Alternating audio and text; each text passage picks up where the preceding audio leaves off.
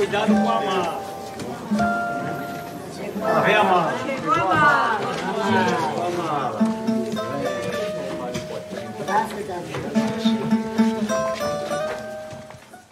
Bacurau, ein Film von Kleber Mendoza Filho und Juliano Donelles. Text von Dominik Schmid.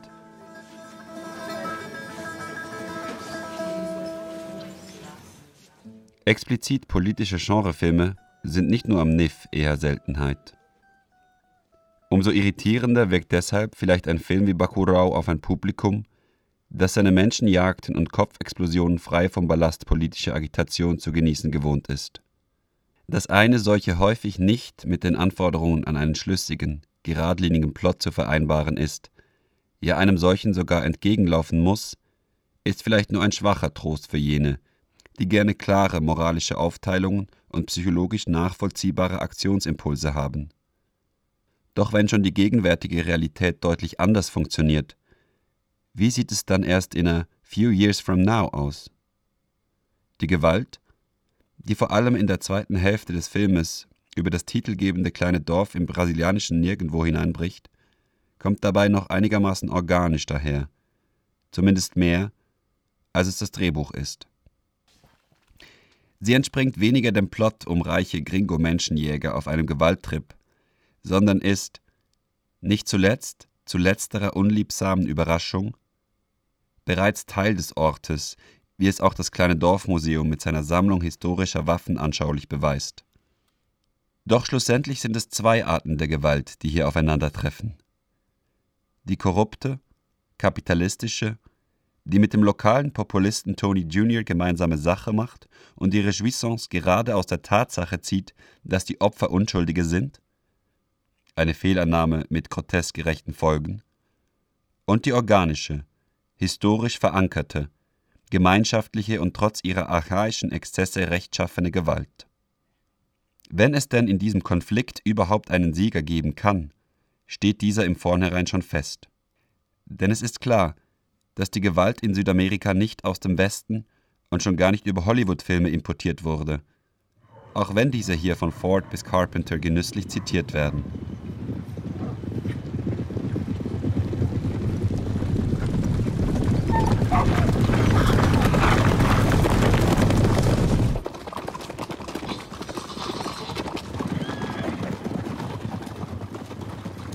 Dass das Resultat des Aufeinanderreibens dieser zwei Modi, verstärkt durch die sehr unterschiedlichen Schauspielstile von Udo Kiers Gewalttouristen und dem Rest der brasilianischen Schauspieler, etwas uneben daherkommt, sollte niemanden erstaunen. Angedeutete Science-Fiction-Elemente, etwa dass die Handlung in naher Zukunft spielen soll, die sich von der Gegenwart mit ihren neokolonialen Auswüchsen allerdings kaum unterscheidet, oder die als kleines UFO getarnte Überwachungsdrohne, die vor dem Angriff immer wieder über dem Dorf herumsurrt, überhöhen das Setting noch mehr, wecken vielleicht gar falsche Erwartungen. In der Summe sind es nämlich die Retro-Elemente, die überwiegen. Das ganze Setting hat trotz seiner futuristischen Artefakte weit mehr von einem klassischen Western, als etwa von einem postapokalyptischen Szenario la Mad Max. Die Titelschrift, die Musik, die Wischblenden und die verwaschenen Breitleinwandeinstellungen sowie der Name der örtlichen Schule stammen von John Carpenter. Die Gegengewalt der Einheimischen spielt auf ein Zeitalter an, in dem man noch die Köpfe der besiegten Gegner abzutrennen pflegte. Doch der zentrale Verweis auf die Vergangenheit ist ein lokalfilmhistorischer. Das brasilianische Cinema Novo, das vom italienischen Neorealismus inspiriert, von Ende der 1950er bis Anfang 1970er das Genre-Kino mit dem Agitatorischen verknüpfte und mit Regisseuren wie Glauber Rocha, Nelson Pereiro dos Santos und Joaquim Pedro de Andrade Brasilien mit einem Knall auf die filmische Landkarte setzte. Fast sämtliche Filme dieses Kinos richteten sich ästhetisch aggressiv gegen die westliche Kolonisierung Brasiliens sowie gegen die wirtschaftliche Ausbeutung und Ausgrenzung des ärmeren Nordens des Landes. Die Filme sind mystizistisch, gewalttätig und nicht selten verwirrend und stellen eines der prägnantesten Beispiele für ein indigenes Kino dar, das nicht mit der Ästhetik der Kolonisierer gegen diese zu operieren versucht, sondern radikale, eigene filmische Formen entwickelt. Fast sämtliche dieser Attribute, man ahnt es, treffen auch auf Baccarau zu. Dabei ist besonders spannend anzusehen, wie hier westliche Genreformen den eigenen buchstäblich im Kampf gegenübergestellt werden, einem auf Leben und Tod.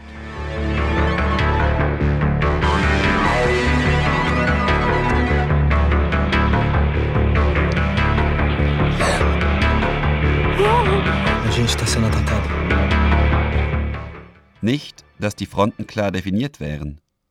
Für die Wasserknappheit im Dorf ist der schmierige Lokalpolitiker Tony Jr. verantwortlich, um dessen Ähnlichkeit mit dem neu gewählten rechtspopulistischen Staatspräsidenten Jair Bolsonaro der Film keinen Hehl macht. Eine Gruppe von Widerstandskämpfern, die vom Staatsfernsehen als Terroristen gebrandmarkt werden, genießt im Dorf und im Film Bacurau unverhohlene Sympathien.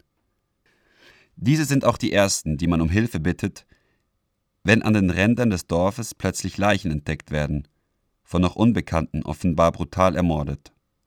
Die Gemeinschaft des fiktiven Dorfes, das für alle abgelegenen und von der Politik vergessenen Dörfer Brasiliens zu stehen scheint, ist so heterogen, wie sie nur sein kann, hält aber in jenem entscheidenden Moment zusammen, in dem sie von einem noch undefinierten Außen in Frage gestellt wird.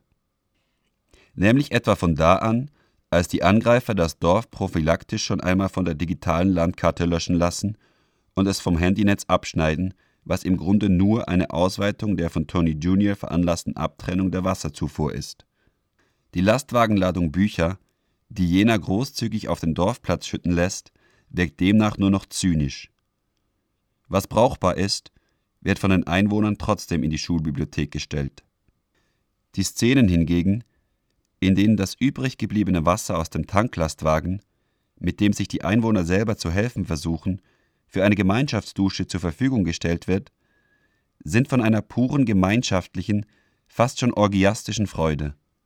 Zu diesem Gemeinschaftsgefühl werden später im Film, wenn es dann wirklich ernst wird, noch eine Reihe von psychotropen Substanzen beitragen, die am Anfang des Films noch zu eher harmlosen, aber hochsymbolischen Momenten führen. Wenn etwa aus dem Sarg der verstorbenen Matriarchin des Dorfes plötzlich literweise Wasser zu sickern beginnt. Im zweiten Teil aber, da bringen sie dann das Blut und die Gewalt zum Fließen.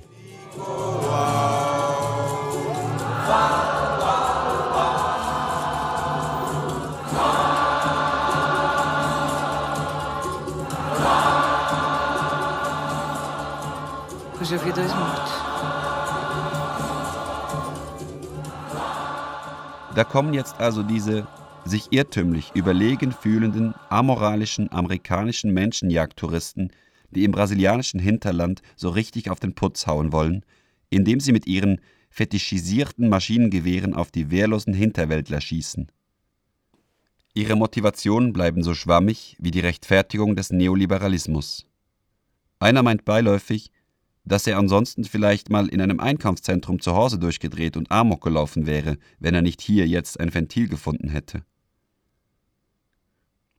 Dass sogar Tony Jr. vielleicht seine Hände mit im Spiel hat, ist eigentlich schon relativ unwichtig.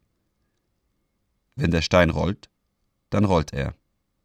Die Motivation ist jene des von der Leine gelassenen Raubtierkapitalismus, der keine anderen Gründe braucht, als dass er eben kann weil Gegenwehr sowieso keine zu erwarten ist und weil die Befriedigung der eigenen Bedürfnisse das höchste Gut ist. Dass hier tatsächlich auf Menschen geschossen wird und Dörfer ausgerottet werden sollen, mag eine leichte Überspitzung sein. Wir befinden uns schließlich im Genrekino. Oder nicht? Im Endeffekt sind die Unterschiede zur Realität geringer, als man denkt. Umso schöner ist dann, gerade auf einem Festival, das von solchen Momenten lebt, wenn die ersten beiden Angreifer, ein Stück weg vom Dorf, auf einen nackten Mann vor seinem Haus treffen und sich schon auf ihren ersten Mord freuen. Es werden Punkte gezählt.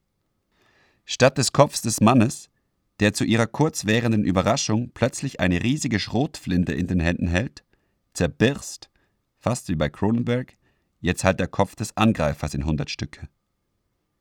Jedes noch so absurde System hat seine Schwachstellen. Você que não me entendeu, não perde por esperar.